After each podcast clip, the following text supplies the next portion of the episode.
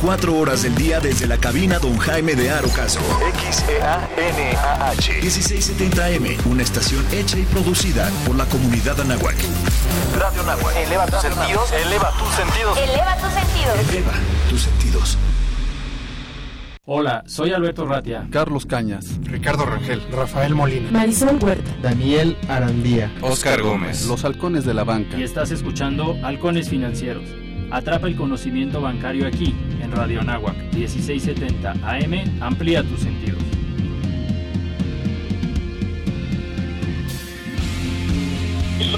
Hola, muy buenos días, ¿cómo están todos? Como cada martes, tempranito a las 7 de la mañana, este es su programa Halcones Financieros, atrapando el conocimiento bancario, aquí en Radio Anáhuac, 1670M, eleva tus sentidos. El día de hoy, como siempre, tenemos un invitadazo de lujo, pero antes de presentarlo como se debe, quiero pasarle los micrófonos a mi compañero de vuelo en esta ocasión. Ricardo, ¿cómo estás? Buenos días. Excelente, ¿cómo estamos? Bienvenidos a todos nuestros radioescuchas, otra vez eh, emprendiendo este vuelo como cada martes de 7 a 8 de la mañana de 6.70 de la AM. Y pues vaya, tenemos un invitadazo de lujo, eh, Guillermo Ruiz, por favor, Alberto, preséntalo porque eh, tú que eres el experto en estos temas fintech y todo el tema disruptivo que se vive en la banca en México, este pues creo que es el indicado. Bueno, la verdad es que Guillermo tiene mucha experiencia, eh, es bastante versátil el invitado que tenemos el día de hoy, pero lo vamos a presentar como el presidente de la Comisión de Nuevas Tecnologías en el Colegio de Contadores Públicos de México. Guillermo, ¿cómo estás? Buenos días. Muy bien, Alberto, Ricardo, muchas gracias por la oportunidad de participar en su programa. Un saludo a toda la comunidad. Y bueno, si eh, diéramos tu currículum completo, nos faltaría minutos en el programa para terminar.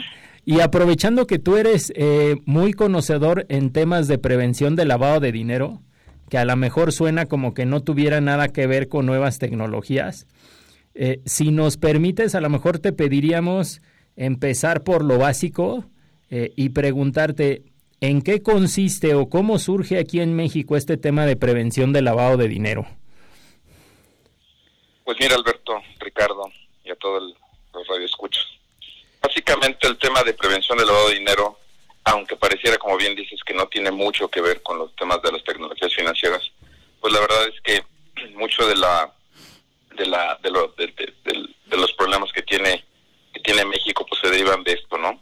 Pues el lavado de dinero como como un problema social pues tiene orígenes muy remotos. Aquí en México pues lo empezamos a identificar ya hace algunos años con la primera visita del GAFI y básicamente lo que pretende cualquier sistema financiero, cualquier país es obedecer las recomendaciones del Grupo de Acción Financiera Internacional.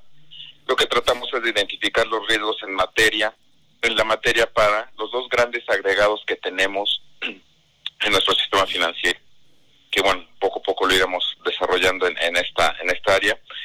Y lo que en esencia constituye es diseñar un conjunto de medidas y procedimientos que permitan mitigar que el dinero que procede de una actividad ilícita penetre el sistema financiero o las cuentas de las personas este en lo en las personas físicas o las personas morales y que puedan dañar su reputación. Ok. En otras palabras, Oye, no, adelante, adelante, Ricardo. No, no, no, sí. ¿Por, ¿Por, qué se vuelve tan importante ahorita el tema del lavado de dinero en, en este incursión de nuevas tecnologías, Guillermo?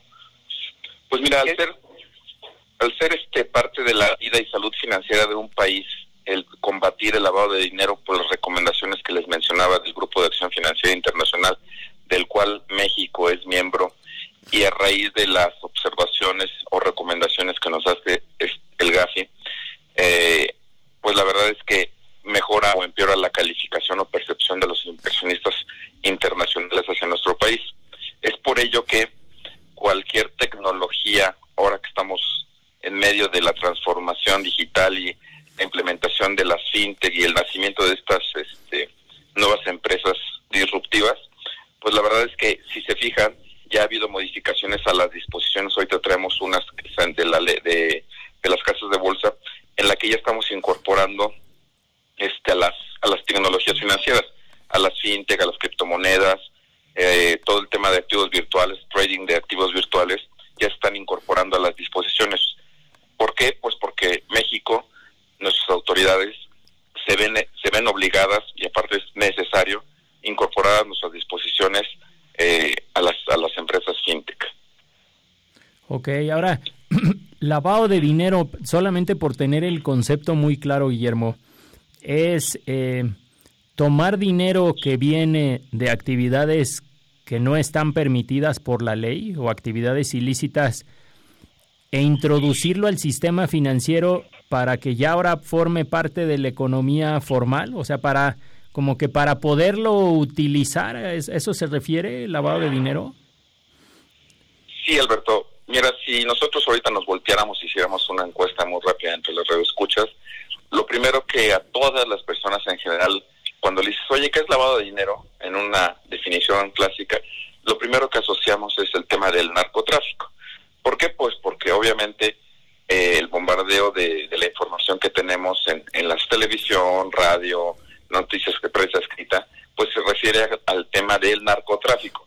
Sin embargo, como bien dices, es producto de cualquier actividad ilícita, desde incluso robar una institución, un secuestro, cualquier actividad que tenga como antecedente algo ilícito, pues obviamente los delincuentes y lavadores lo que pretenden es meter ese dinero de origen sucio o ilícito a los sistemas financieros. ¿Y qué utilizan? Cualquier vehículo, sea institución financiera o no institución financiera. Esa es la, la idea. O, sea, es decir que puedes este, tener empresas y todo este tema de, este, ejercer, pues, no sé, grupos empresariales y hacer como que, como que trabajan y producen dinero, ¿no? Es correcto, es una especie de simulación de, de operaciones para poder incorporar al sistema financiero los recursos que proceden de la actividad ilícita que realizaste. Oye, y más o menos, ¿cuántos años este, llevamos en México eh, tomando las recomendaciones de Gafi?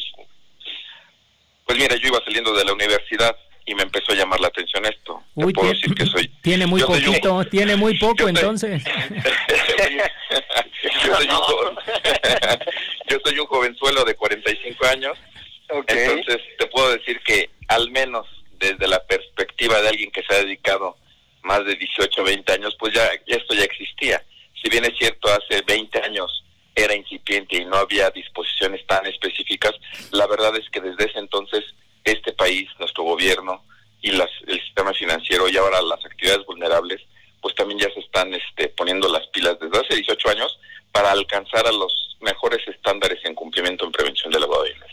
Oye, Guillermo, y por ejemplo, eh, en materia eh, sobre todo limitando un poquito lo que es la, la banca, el sector financiero y obviamente el sector empresarial que ahorita está, está muy de moda, que, que van de la mano. En tu experiencia, ¿cómo ¿Qué, qué es lo que han este, incurrido estas dos partes para, para prever este, este lavado de dinero y que no, no ingrese en, el flujo de, de, estos dos eh, negocios, sectores? Pues, pues mira, yo creo que hemos evolucionado en mucho. Un parteaguas en este tema se llama Ley Federal de Prevención 2013, sexenio de Felipe Calderón. En ese entonces eh, teníamos recomendaciones y áreas de oportunidad que nos había dado el GAFI ya hace algunos años y lo que nos decía es que precisamente en México nada más estábamos haciendo el combate al lavado de dinero por el lado del sistema financiero. En 2013 nace esta iniciativa, en el artículo 17 de esa ley se incorporan todas las actividades vulnerables. Así le decimos en México, las recomendaciones del gas le dicen gatekeepers, pero al final son todas esas actividades que por las características que tienen se pueden prestar para colaborar o ayudar a lavar dinero. ¿Qué tipo de actividades son? Pues la compraventa de autos de lujo, la renta de inmuebles, lo que hace rato me decía Ricardo, que, que podemos tener empresas que estén simulando algunos ingresos. Bueno, pues hay empresas que existen realmente, que se operan, pero que por las características de lo que venden, pues este es más sencillo incorporar cantidades importantes de dinero al sistema financiero, joyas, cosas de este tipo, pues, todo lo que está relacionado el artículo 17 de, de esta ley. Oye, Guillermo, cuando hablamos de entidades que integran el sector financiero, me gustaría que le comentaras a nuestro público entiendo que todas las entidades eh, deben de cumplir con esta obligación o con estos principios de prevención del lavado de dinero. Y por ahí hay alguna figura que le llaman SOFOMES, entidades no reguladas. Y creo que la gente se pudiera confundir un poquito de decir, ah, sí, es una SOFOME entidad no regulada, pues entonces como que no tiene que cumplir con nada, ¿no?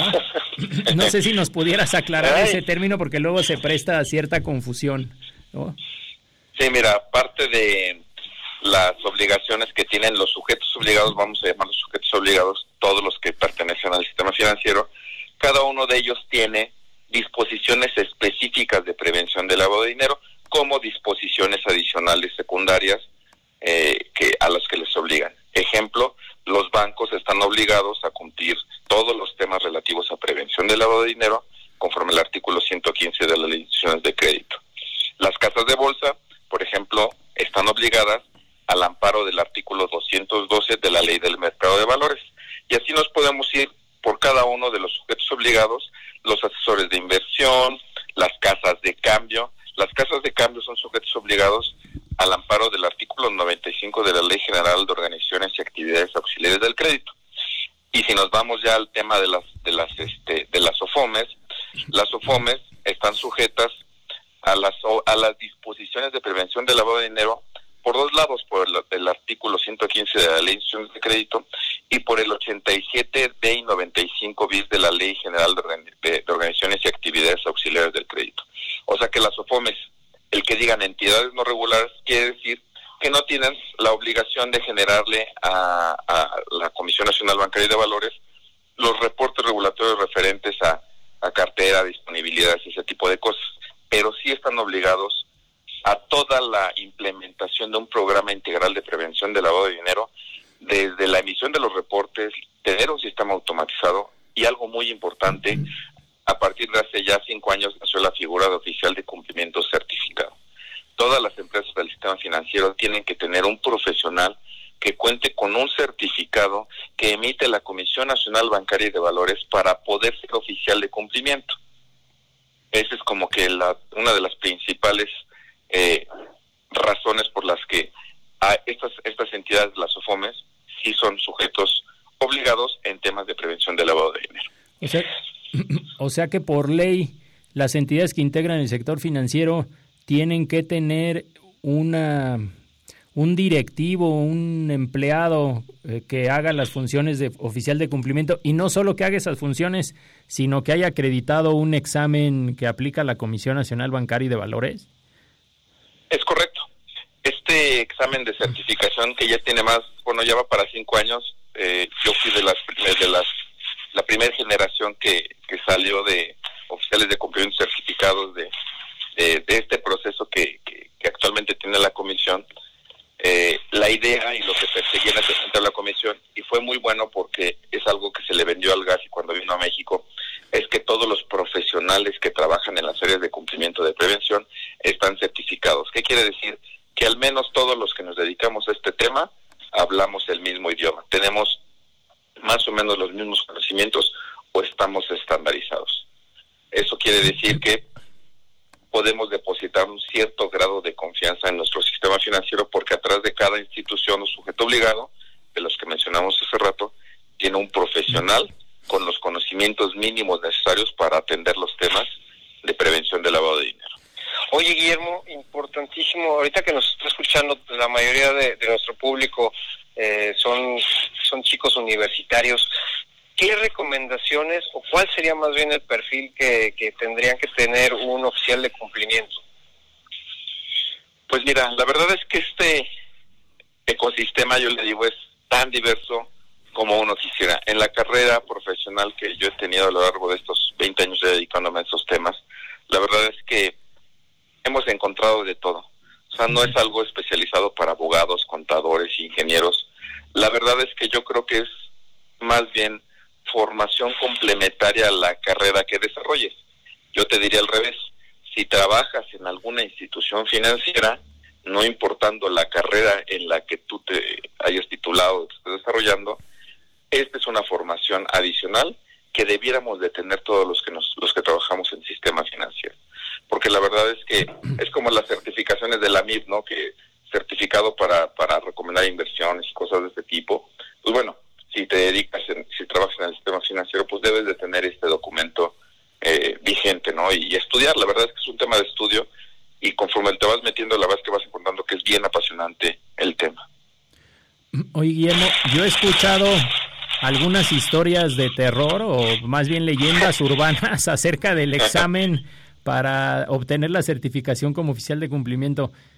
en realidad es muy muy complicado, hay que dedicarle mucho tiempo antes o si nunca has tenido acercamiento a este sector, pues obviamente se te va a complicar más. ¿Qué, qué opinas al respecto? Pues mira, la verdad es que yo no creo que sea un examen difícil, te lo puedo decir pues porque obviamente yo he trabajado en, la industria durante mucho tiempo.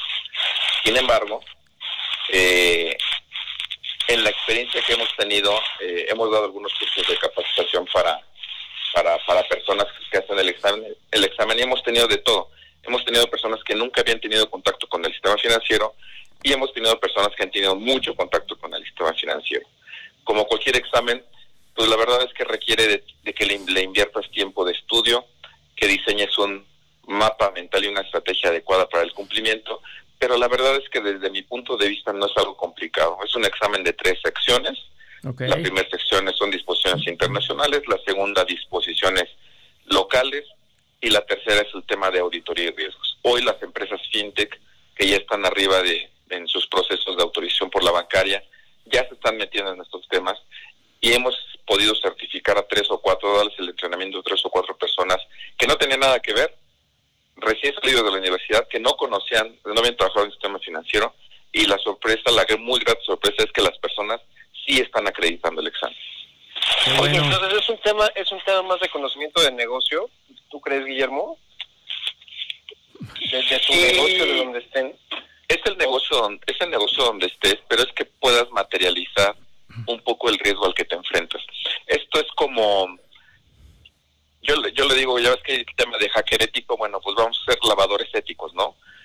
Entonces, si yo te estoy más o menos explicando de qué se trata el tema del lavado de dinero, pues más bien tú sé empático y dime de qué manera pudiéramos lavar dinero en la institución en la que tú te desempeñas o en el lugar donde ustedes están trabajando. O sea, como actividades así que, que digas, no sé, el término sería vulnerables. Oye, Ricardo y, y, Guillermo, está bien interesante la plática, pero se nos acaba el tiempo de la primera sección. Vamos a tener que mandar a un corte y ahorita que regresemos, Guillermo, si quieres nos ayudas complementando la respuesta. ¿Cuáles son nuestras redes sociales, mi estimado Richard? Son, eh, síganos en arroba halconesfin en Twitter y a través de Facebook en Halcones Financieros. El tiempo es oro. Regresaremos con más conocimiento bancario aquí en tu programa Halcones Financieros. ¿Sabías que? Algunos expertos dicen que tomar dos vasos al despertarse ayuda para la activación de tus órganos. Tomar un vaso de agua 30 minutos antes de comer ayuda para la digestión. Tomar un vaso de agua antes de bañarte ayuda a disminuir la presión arterial. Y tomar un vaso de agua antes de dormir ayuda a prevenir un ataque al corazón. Radio Anáhuac, satisfaciendo tu curiosidad.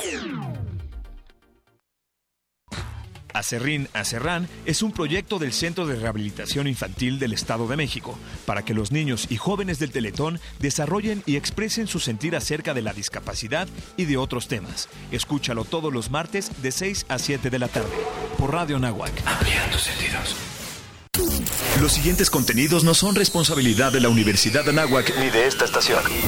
¿Por qué tan pensativo? ¿Te imaginas poder regresar el tiempo? ¿Qué harías? No sé, pero tú hubieras ido por tu INE a tiempo. La tramitaste desde el 2017. Ay, no he ido a recogerla. Tienes hasta el 28 de febrero. Si no, por ley será destruida y tendrás que tramitarla de nuevo. ¡Hoy mismo voy por mi INE! Si solicitaste tu INE desde el 2017 y no has ido por ella, recógela en el módulo donde la tramitaste. Infórmate en INE.mx o en INETEL al 01800 433 2000. Porque mi país me importa, me identifico con la democracia. INE. El ejército me ha hecho el ser humano que ahora soy. En el ejército aprendí que todo se puede hacer. Somos personas como toda la sociedad y trabajamos por el bien común de México. Crecí en el aspecto profesional y pude valorar más a mi familia. Unidos lograremos la transformación de México. 10 de febrero, Día de la Fuerza Aérea. 19 de febrero, Día del Ejército. Unidos, somos la gran fuerza de México. Secretaría de la Defensa Nacional. Gobierno de México. Los halcones financieros están aterrizando aquí en Radio Anáhuac, 1670 AM. Amplía tus sentidos. Ya estamos de regreso. Este es su programa Halcones Financieros, el 1670M de Radio Anáhuac. Y estamos el día de hoy con Guillermo Ruiz Ramírez. Él es presidente de la Comisión de Nuevas Tecnologías del Colegio de Contadores Públicos de México. Pero Guillermo, creo que te, cortamos por ahí abruptamente la entrevista hace tres minutos. Ricardo, creo que estabas haciendo una, una pregunta, Guillermo. Sí, en efecto estábamos preguntándole sobre la, fuera de, del corte las actividades vulnerables, si estas pueden migrar un poco este, al, al esquema fintech, Guillermo. Sí, mira, este, lo platicábamos este, en el corte. Sí, sí es común, porque en una de esas, hoy, hoy cuando tienes una idea nueva de negocio, ahorita lo que estamos haciendo en el colegio con, con este comité de, de nuevas tecnologías, pues la verdad es que te encuentras muchos startups, empresas nuevas, ideas originales, innovadoras, en las que de repente cualquier idea, innovadora la puedes meter al sandbox regulatorio y resulta que ya es una fintech si de repente le gustó a un inversionista y de repente ya vas a encontrar un componente financiero muy interesante.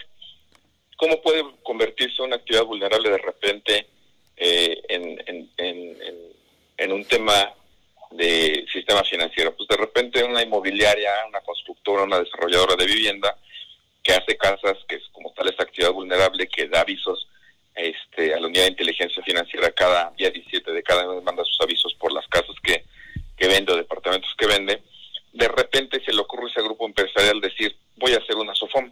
¿Para qué la SOFOM? Pues porque resulta que tengo dinero excedente de los flujos del, del negocio en marcha que traemos y mi SOFOM quiero que le preste a, a, los propios clientes que tenemos el dinero para el enganche, para la remodelación, para amoblar los, los, este, los departamentos que les compraron. Entonces ya tiene un vehículo, tiene el componente de la actividad vulnerable de la constructora, tiene el componente de, de la actividad financiera, entidad no regulada, SOFOM, que pues tiene que cumplir con un programa de prevención de lavado de dinero. Y al mismo tiempo, de repente por ahí en esa SOFOM hay este algún muchacho recién egresado que tuvo una muy buena idea para desarrollar una aplicación que este que le va a prestar dinero a los a, a los desarrollos en, en, conjunto entonces a lo mejor ya tienes incluso hasta los tres tienes una microfintech que está en proceso de nacer una sofom y una y una inmobiliaria entonces tendrías pues las tres actividades en una y pues la mezcla se convierte en un, en un reto muy interesante para el oficial de cumplimiento de la regulada y el encargado de cumplimiento para la actividad vulnerable. Ok, el, el factor fintech puede jugar una eh, decisión de mitigar, o sea, si está bien jugado, si tienes al, al, oficial de cumplimiento adecuado que conoce el negocio, ¿puede jugar la migración fintech como mitigante de riesgo?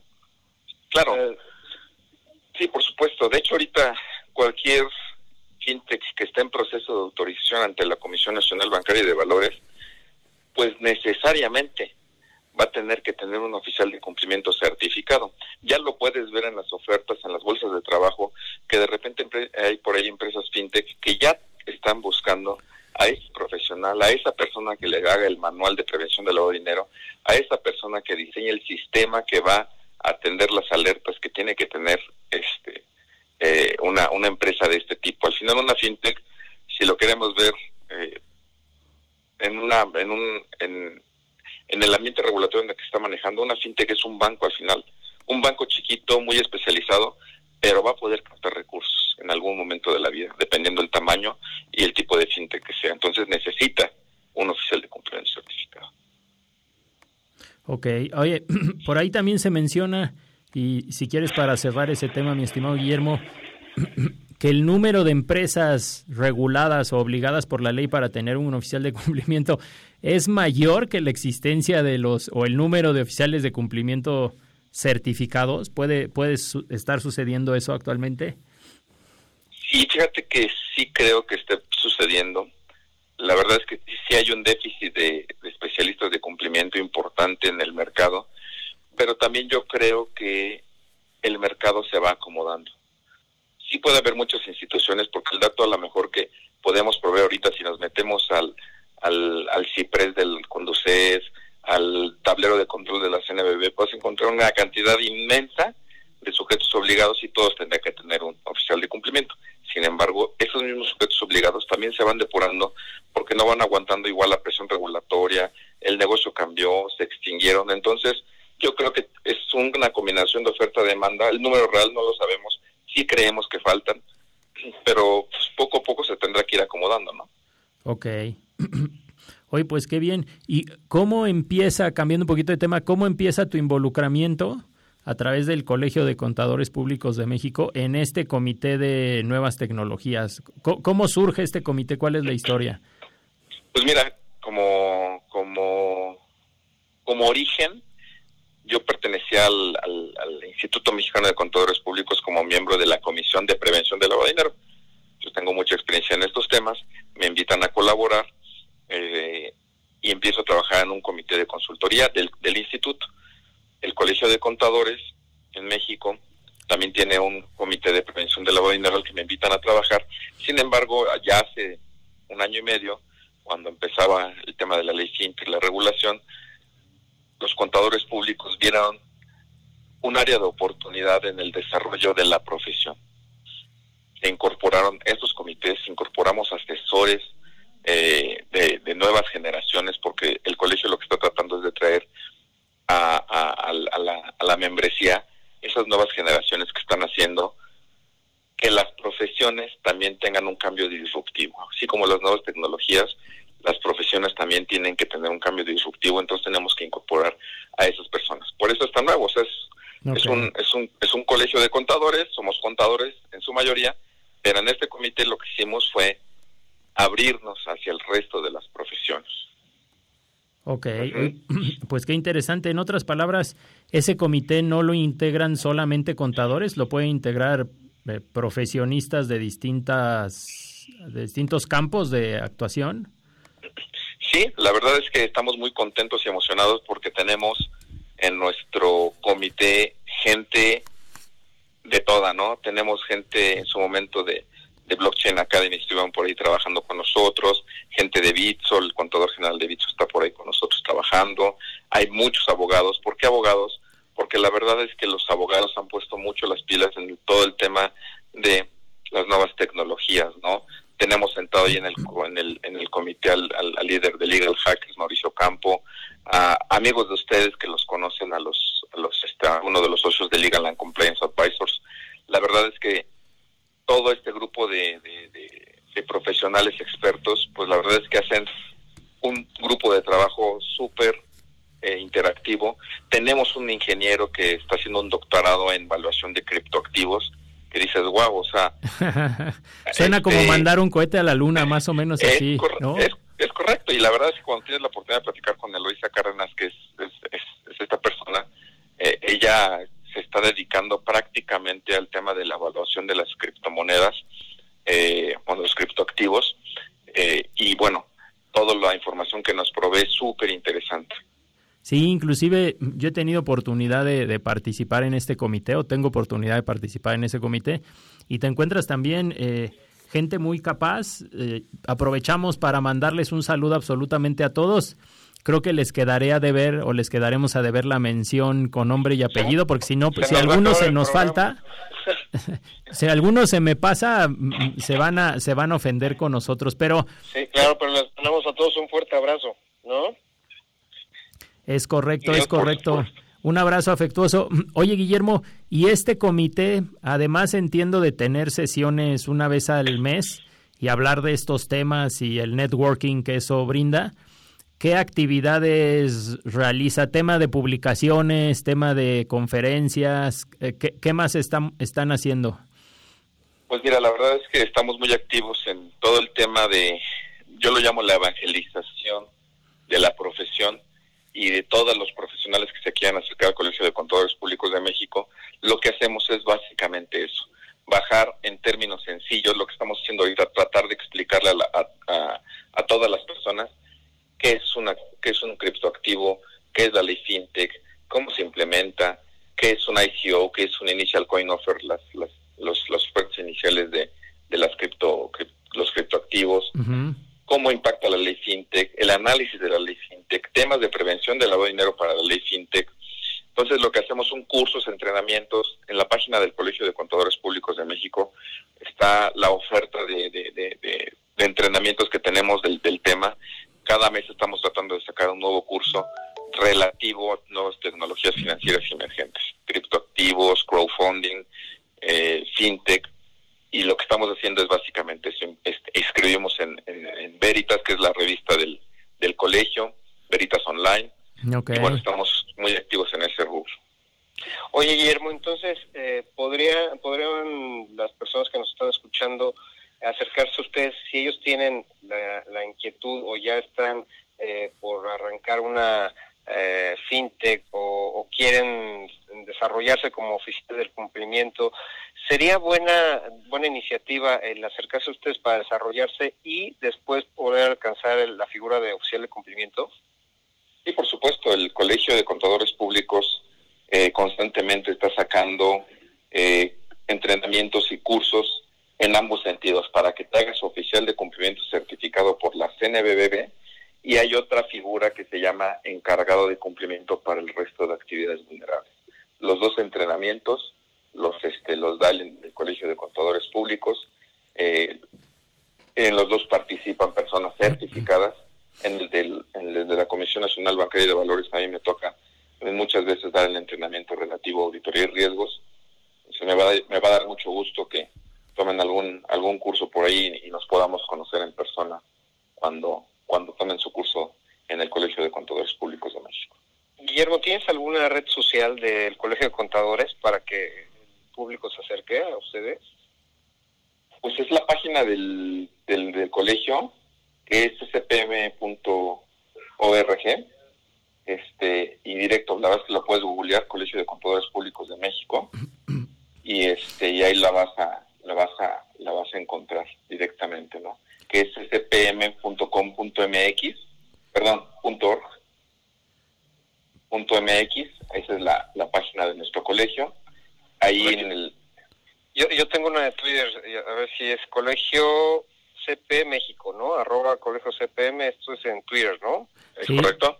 Perfecto, entonces para, para que se acerquen nuestros amigos a arroba Colegio CP México y pues vaya, estén ahí al pendiente de todos los cursos que están dando ustedes y no solo en materia de lavado de dinero como dices, ¿no? Sino, este, pues vaya, a veces para entenderle más al negocio que se están aventurando a, crear, ¿no? Y sobre todo que tenemos muchos, este, muchos emprendedores que nos están escuchando, muchas pymes que, que vaya, eh, a veces piensan que es muy difícil, pero pues vaya, eh, como tú dices, mientras le tengan cariño y detecten sus, sus eh, riesgos de, negocio, pues están del otro lado, ¿no? Sí, claro, es parte de la resiliencia de cualquier emprendedor entender esta industria, eh, del, del, porque es una industria al final el lavado de dinero y cómo prevenirlo. Al final este, es parte de los procesos de negocio de cualquier emprendedor o, o, fintech que, que se quiera constituir. Oye, Guillermo, y una pregunta así, eh, muchas veces he escuchado a, oficiales de cumplimiento que, que dicen que su eh, la profesión o más bien la posición como tal de oficial de cumplimiento es más o menos eh, parecida a la del CFO. ¿Qué tanto es cierto? O sea, ¿por, qué, ¿por qué dicen a veces esa, esa aseveración? Pues mira, yo no lo compararía. Tengo muy buenos amigos CFOs de varias empresas aquí en México porque estudiamos juntos la carrera, somos contadores, la verdad es que a mí no me llevó la vida por el camino de los números, entonces siempre cuando tengo oportunidad de platicar con ellos, la verdad es que somos seres humanos distintos, no profesionalmente hablando. La verdad es que el CFO pues está encargado y responsable de eh, llevar a buen puerto en términos financieros, rentabilidades, retornos de inversión, capitalización, cualquier institución, empresa o lo que sea el encargado de cumplimiento tendrá que, o el responsable de cumplimiento o, u oficial tendrá que trabajar muy de la mano, porque la verdad es que para entender la industria tienes que entender los números, ¿no? Entonces, yo creo que más bien no son muy parecidos, deberían ser hermanitos y acompañarse, acompañarse en el proceso y hablarse constantemente, ¿no? Porque bueno, la verdad es que cualquier dinero que pudiera entrar a la empresa es lo primero que va a detectar un, un CFO, ¿no? Si hay una un incremento notorio en, los ingresos, pues, él te va a saber decir por qué. Y si lo identifica y sabe que es por un tema de, irregularidad en algún proceso operativo de la empresa, lo, a lo mejor el CFO lo ve antes que el oficial de cumplimiento. Pero el oficial de cumplimiento, si lo detecta y no lo quiere decir que esos dos hermanos no se están hablando en tiempo y forma, ¿no? Entonces, eso es obligación de todos de cuidar a la empresa, ¿no? Cuidar tu marca. Sería como la conciencia, el Pepe Grillo del CFO, ¿no? Ándale, algo así, algo así. Oye, Guillermo, creo que, creo que ya solamente nos quedan dos minutos. Yo tendría una última pregunta. ¿El oficial de cumplimiento, por definición, tiene que reportar casi casi al, al director general, a la alta dirección, o puede tener un reporte a alguna otra función dentro de una empresa? ¿Tú cuál crees que sea la mejor práctica? Pues mira, la mejor práctica debiera de ser reportarle al director general, incluso hay un comité. Lo que dicen las disposiciones es que deberá ser un funcionario que ocupe un cargo dentro de las tres jerarquías inmediatas inferiores al director general. Pero la verdad es que tres jerarquías hacia abajo creo que es muy bajo. Muy, muy abajo. Ok. El oficial de cumplimiento tendría que estar reportando al director general y tiene que tener una línea punteada hacia cualquier órgano de control, consejo, comité de comunicación de, y control si es que tuviera la empresa al Comité de Comunicación y Control. Pero sí tiene que tener acceso eh, en cualquier momento a alguien de los dueños o accionistas que toman las decisiones. ¿Por qué? Porque yo creo que a los dueños o los accionistas siempre les va a interesar que les estés cuidando la marca. Esa es la razón. O sea, el daño reputacional que lo puede evitar es el oficial de cumplimiento. Okay. Oye, pues eso es importantísimo ahí para que los que nos están escuchando, todos los eh, los emprendedores y los pymes pues lo, tengan en cuenta en su gobierno corporativo, en la definición jerárquica ahí que, estén considerando, pues vaya esta esta importancia del oficial de cumplimiento, ¿no? Sí, por supuesto, es, algo bien, bien importante y, y, es una decisión de negocio, pero yo creo que es una decisión muy sana, es un muy buen gobierno corporativo tomar una decisión de ese tipo. Oye, Guillermo, pues muchísimas gracias por haber estado con nosotros. La verdad es que fue un gustazo platicar contigo. No sé si quieras comentar algo adicional para despedir tu participación. Pues no, nada, la verdad es que les mando un abrazo, Alberto, Ricardo, a todo el auditorio, eh, agradecerles eh, la oportunidad de poder colaborar con ustedes y bueno, en cualquier momento por aquí nos, nos andaremos escuchando. No, pues ahora que, que evolucionen las leyes secundarias de, FinTech, pues yo creo que vamos a tener más noticias.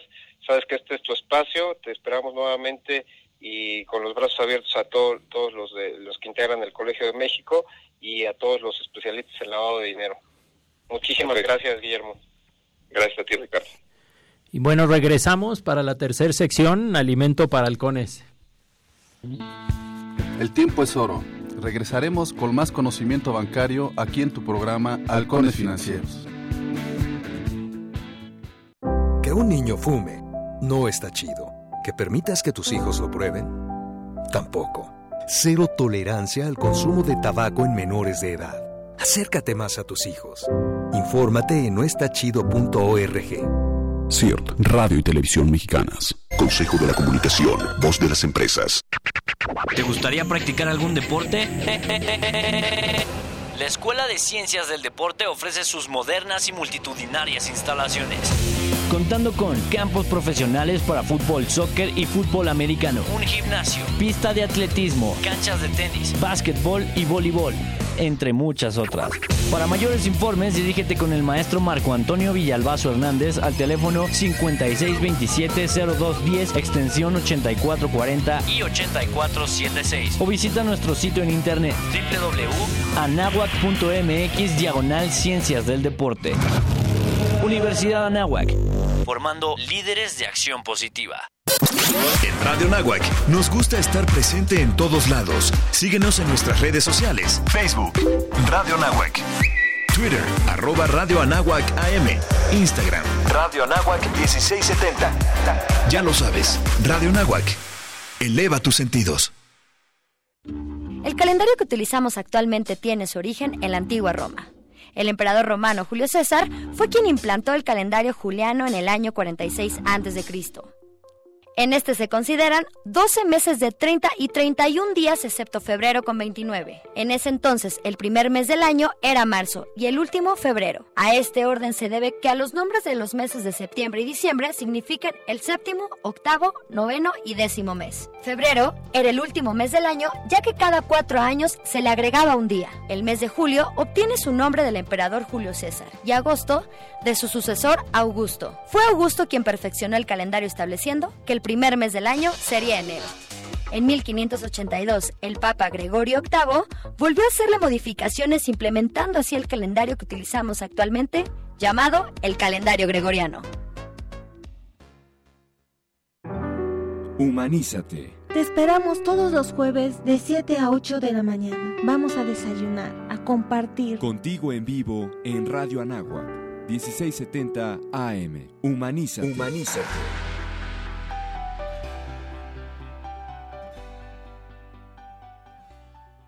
Radio Anáhuac y la universidad felicitan a todos los colaboradores que hacen posible que esta estación cumpla un año más. Un año más. Generando experiencias y contenidos únicos, haciéndola cada día más grande, más fuerte e incluyente. Muchas gracias y felicidades por ocho años a. Radio Anáhuac. Eleva tus sentidos. ¿Eres estudiante, egresado o académico de la Universidad Anáhuac México y quieres tener una experiencia internacional? La Dirección de Internacionalización te invita a visitar la cuarta Feria de Intercambios. Ven a conocer a más de 50 universidades de todo el mundo y recibir información sobre el proceso de intercambio. La cita es el miércoles 20 de febrero en Campus Norte y el jueves 21 de febrero en el Campus Sur, de 10 de la mañana a 7 de la noche. Puedes encontrar el link para registrar tu asistencia en nuestras redes sociales. Facebook, Internacionalización Universidad Anáhuac México. Twitter, arroba anáhuac-intl.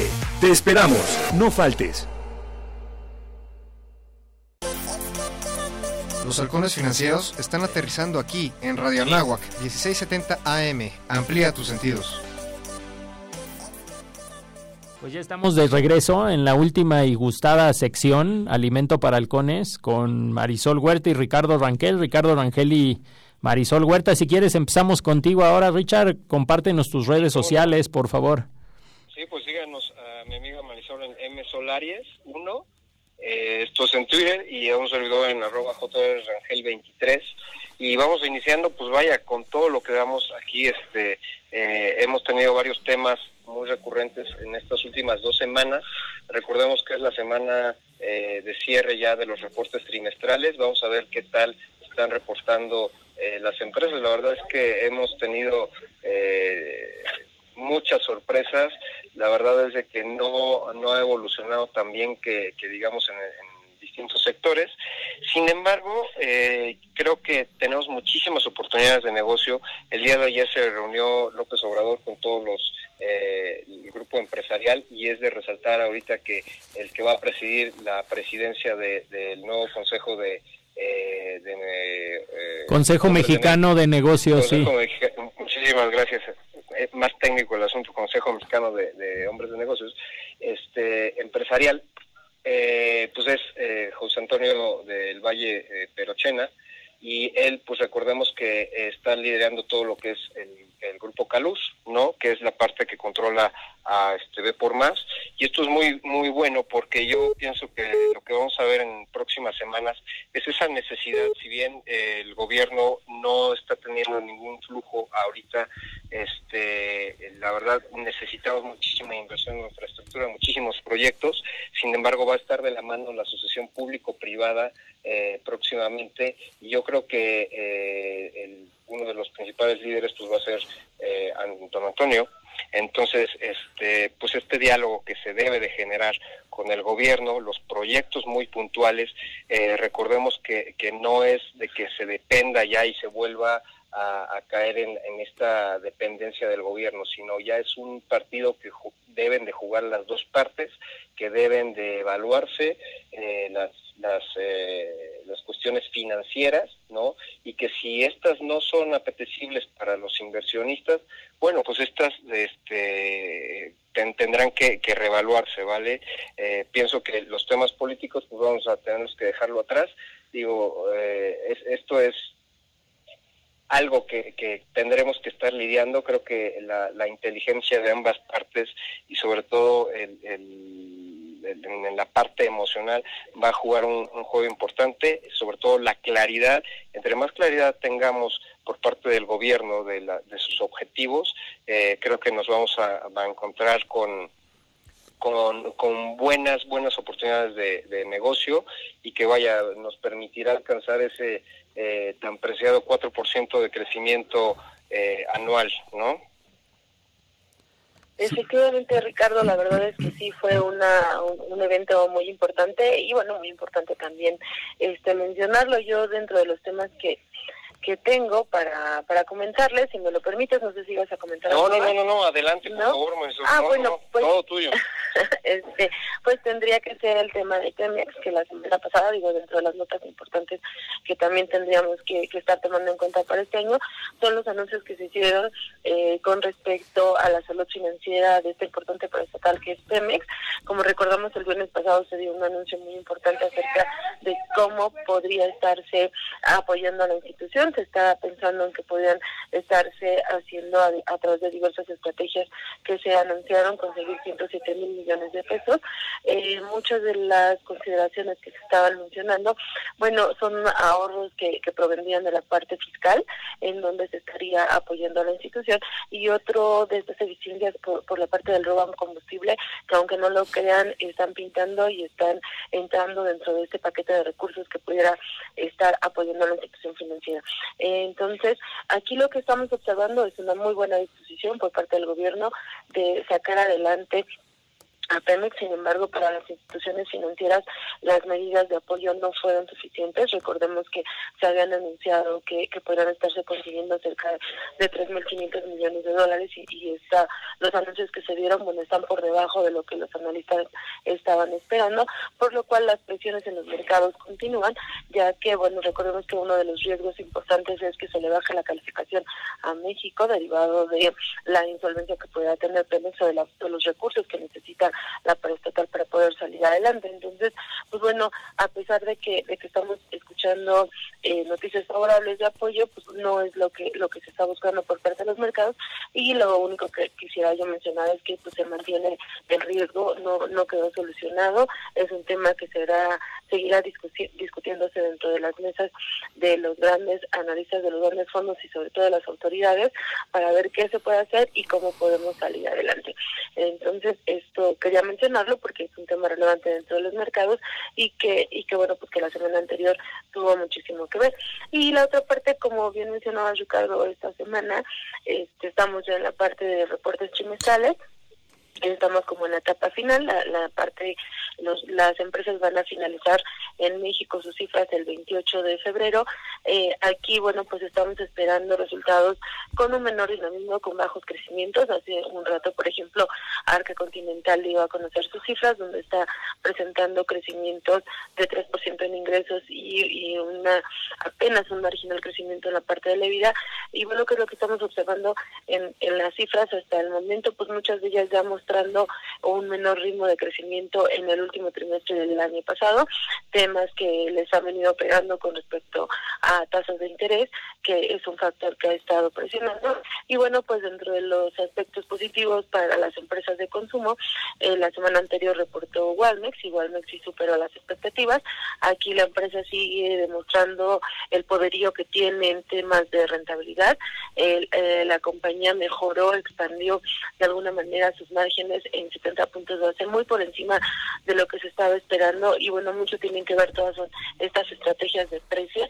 Y algo muy, muy importante que, que vamos a escuchar hacia adelante en la mayoría de las empresas es el uso de las nuevas tecnologías, en donde el tema de las ventas por internet y todos estos mecanismos que, que pueden estarse generando, que tienen ahorros para, para las compañías. Quizá Walmart estaba señalando, bueno, pues si nosotros incrementamos nuestras ventas en línea y nuestras ventas por internet, estamos teniendo una mejora bastante significativa y hacia adelante, pues bueno, van a seguir apostando en este hecho. Aún faltan empresas este, relevantes eh, en el sector comercial, digo, nos falta ver cómo está Soriana, cómo está Chedraui, cómo estaría la Comer, como para ver si el sector consumo, el sector comercial eh, presentó un, fuerte dinamismo y, estrategias de precios, pero Walmart ya dio una sorpresa positiva. Otra de las empresas dedicadas al retail, pero en el otro segmento, en el segmento medio, fue Liverpool.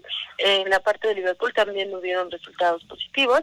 También Liverpool está destacando el avance que, que presentó eh, por, por este tema de, de ventas nocturnas eh, que estuvo realizando y por las ventas en línea que también está implementando de manera agresiva. Y bueno, son factores que les ayudaron en el último trimestre del año y que están resaltando van a continuar para, para este año. Y bueno, finalmente el otro grupo de empresas que también ya dio a conocer sus cifras eh, tiene que ver con el grupo Alfa. Aquí la verdad es que lo que estamos encontrando fueron datos bastante débiles para una de sus subsidiarias, lo que sería NEMAC, lo que es la que está dedicada al segmento automotriz. Eh, eh, importante lo que señala NEMAC, a la que se le suma eh, otra de las compañías que fue Vitro, que también ayer dio a conocer sus cifras. ambas compañías están señalando la debilidad que van a estar observando en el tema de las ventas de automóviles. Aquí, amigos, es importante señalar, el año pasado las ventas de autos no crecieron, cayeron cerca del 7%, y bueno, este es un fenómeno no solo a nivel nacional, sino un, fenómeno global. Hay diversos factores que están presionando. Tiene que ver mucho el tema de aranceles eh, que se está imponiendo por parte de Estados Unidos a mercados como Europa eh, y bueno, todo esto de las armadoras que se están reubicando y recolocando, pero también los cambios de tendencia que están dando en la producción. Recordemos que ya por temas ambientales muchas empresas están migrando más hacia la parte de, autos eléctricos, están haciendo una reconfiguración de sus sistemas por temas ambientales en el caso de Europa están muy, muy estrictos. Eh, NEMAC tiene una importante participación de sus ventas en ese mercado y bueno, pues este cambio generó que disminuyeran los volúmenes. Y en la parte de Estados Unidos, que sería el caso de, Vitro, eh, también ahí están hablando de cambios por, por, por nuevas tendencias. Eh, importante resaltar, ambas empresas están señalando que el, escenario para las ventas de autos a nivel mundial este año pues no pinta positivo. Se espera que van a continuar con una tendencia débil y bueno, pues para estas compañías eh, lo que sí podríamos decir es que no serían de las favoritas de este año para, para, para estar en ellas. Hay que estar muy pendientes de toda esta dinámica eh, que se vive a nivel mundial en la industria automotriz. Y bueno, otra de las subsidiarias de Alfa que dio a conocer sus cifras fue Alpec. Alpec, eh, pues bueno, de alguna manera reportando un mejor crecimiento. Aquí lo que estamos viendo de esta compañía es que sí trae una perspectiva de mejora, sobre todo en la parte de una de sus subsidiarias este, y, consolidaciones que trae. Entonces, bueno, en esta, aunque mostró de alguna manera crecimientos bajos, para lo que es este año hay un, crecimiento a bajo ritmo, pero bueno, podríamos estar eh, checándola dentro de nuestros portafolios.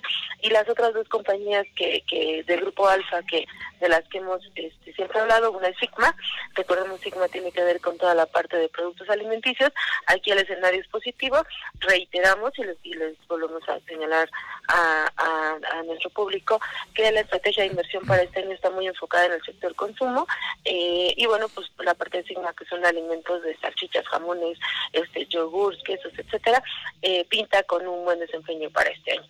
Y básicamente eso es como han venido reportando las empresas, Ricardo. Perfecto, bueno, pues ahora sí que la migración a este eh, tan mencionado e-commerce creo que va a ser estratégico para el crecimiento de todas las, las empresas de consumo. Y hablando de empresas de consumo, sobre todo que tenemos aquí la parte de, Banco Azteca, de, recordemos que ellos están emitieron casi 5 mil millones este, de, deuda la semana pasada a través de la Bolsa Institucional de Valores de Vida. Y recordemos muy bien, sobre todo esto es importante porque eh, tomando el tema de consumo y la parte que reporta Electra, recordemos que tienen la parte financiera y la parte eh, meramente de, comercio. Y creo que aquí es importante resaltarlo, este, hay que recordar que, que es una empresa que eh, no están cubriendo los analistas en México. Sin embargo, es de resaltar el crecimiento de la calificación crediticia. Ellos eh, son un sector por parte de, Banco Azteca que recordemos, creo, creo que en algún momento tuviste que ver con, con Alejandro Valenzuela en, este norte, no, creo nada más, ¿verdad? y él es el que lidera la parte de este de, Banco Azteca y sobre todo eh, es la, forma de resaltarlo con el Vedoro, que es el lidera la parte de, riesgos, lo importante es que están teniendo muchísimo apetito de riesgo, están eh, teniendo precios muy bajos que le están ofreciendo al público que requiere de, financiamiento. Creo que en algún momento ellos van a estar eh, migrando y se van a estar adaptando a este esquema eh, fintech van con todo. Recordemos que en próximas fechas está por realizarse la, Convención Nacional Bancaria y bueno, ahí vamos a estar presentes y creo que va a ser algo este, que, tenemos eh, que estar presentes. Bueno, eh, y resaltamos de, Banco Azteca pues la fuerte capitalización que está constituyendo una fortaleza crediticia y que respalda la política de retención de utilidades. Vaya, entonces esto es muy importante para Moody's. Creo que el perfil que, que está tomando eh, de, riesgo, de aversión al riesgo, está controlado, están teniendo las, eh, las mitigantes de riesgo en su evaluación de las carteras. Y vaya, este creo que eh, se traduce ahí en este este... totalmente de acuerdo. Además, hay que mencionar algo que a través de Banco Azteca, muchas de las tarjetas que va a estar dando el gobierno de todos estos subsidios este, que se está dando a, los jóvenes y que se está dando a las adultas mayores y que está canalizando van a ser a través también de Banco Azteca. Entonces, eso también va a estar trayendo, pues, de alguna manera, eh, mayores consumidores. Como bien señalan, quizá eh, estas tarjetas lo que hace es, este segmento de la población es recibe el dinero, lo saca y, y, se lo gasta, ¿no? Pero lo importante o lo que está mencionando Azteca es que va a hacer programas para tratar de que la gente pues guarde un poquito, que tenga como que empiece como esa cultura del ahorro y este y bueno eh, muchas de las estrategias que tiene eh, pues bueno recordemos que muchos de los bancos están dentro de las tiendas Electra y bueno pues ahí puede verse atrapado el consumidor en, en, algunos productos que, que a veces necesitan y que les va a estar ofreciendo de alguna manera de forma atractiva. Entonces yo también coincido contigo este creo que hay un muy buen escenario para para esta institución ligada a Electra y Azteca para para este año y pues ya veremos a fin de año qué tal qué tal le va, ¿no? No solo con que van a compartir, imagínate, van a compartir, van a llegar a 457 cajeros, ¿no? En unión con Multiva, entonces esto es importantísimo por lo que comentas, porque, eh, vaya, no nada más es de que la gente tenga acceso a estas tarjetas, sino que pueda retirar, y creo que 457 cajeros ahí con la unión de Multiva es muy, muy importante este para, para la población que va a acceder a este, a este tipo de, de mecanismos, ¿no? Y bueno, pues yo la verdad la sigo viendo sobrevaluada, ¿no? Me gustaría que que en algún momento se pudieran dividir los dos negocios, sigo sin, sin, sin darle el, valor que, que, tiene la acción, recordemos ahorita está en mil, mil pesos, entonces eh, sí está, yo, yo considero que está sobrevaluado y que a los analistas pues no nos da como que la claridad, ¿no? Está en mil veintidós, imagínate, ¿no? Pero bueno, esperemos que este eh, que siga evolucionando todo este horizonte. Eh, recordemos que Bank of America realizó la la encuesta de inversionistas, en la cual, como mencionas, pues vaya, está comprometido ahorita el riesgo país, sin embargo, los horizontes de pesimismo pues se vislumbran hasta 2020, 2021, ¿no? Más o menos, entonces yo creo que podemos este, cambiar todavía esa, esas expectativas de los inversionistas a, al, al 2021, ¿no crees, Mari? Me parece muy bien y bueno, yo creo que esta gráfica de la que estás hablando acerca de, de riesgos países las vamos a compartir en nuestras redes sociales para que tengan más claro lo que acabas de mencionar este con el tema de, de, México y este y bueno, pues que ahí nos, nos sigan consultando, ¿no? Sí, Marisol, eh, eh, Ricardo ya me hace señas la producción que tenemos que despedir la, la sección. No sé si tiene algún último comentario. No, pues adelante, Mari. Eh, bueno, nada más mencionar, seguimos este, en la temporada de reportes, esta semana es fuerte, les estaremos dando el balance eh, para la siguiente semana y recordarles mi correo marsolaris1, eh, cualquier duda, y bueno, pues la, la parte de halcones financieros, arroba halconesfin, y Ricardo, recuérdanos el tuyo. Es arroba jrangel23, y pues despedir a todos mis compañeros, un abrazote Mari, gracias por estar aquí con nosotros. Abrazo y muchas gracias Alberto, gracias por, por el espacio. Buen día, buen día a todos. Hasta luego. Buen día, nos vemos la próxima semana. Síganos en arroba halconesfin y en eh, Facebook Halcones Financieros. Esto es Radio Navo 1670. Alberto, despídenos. Amplía tus sentidos. El vuelo terminó por hoy. Halcones Financieros es una producción de la Asociación de Egresados de la Maestría Internacional en Banca y Mercados Financieros. Atrapa el conocimiento bancario aquí, en Radio Anáhuac, 1670 AM. Amplía tus sentidos.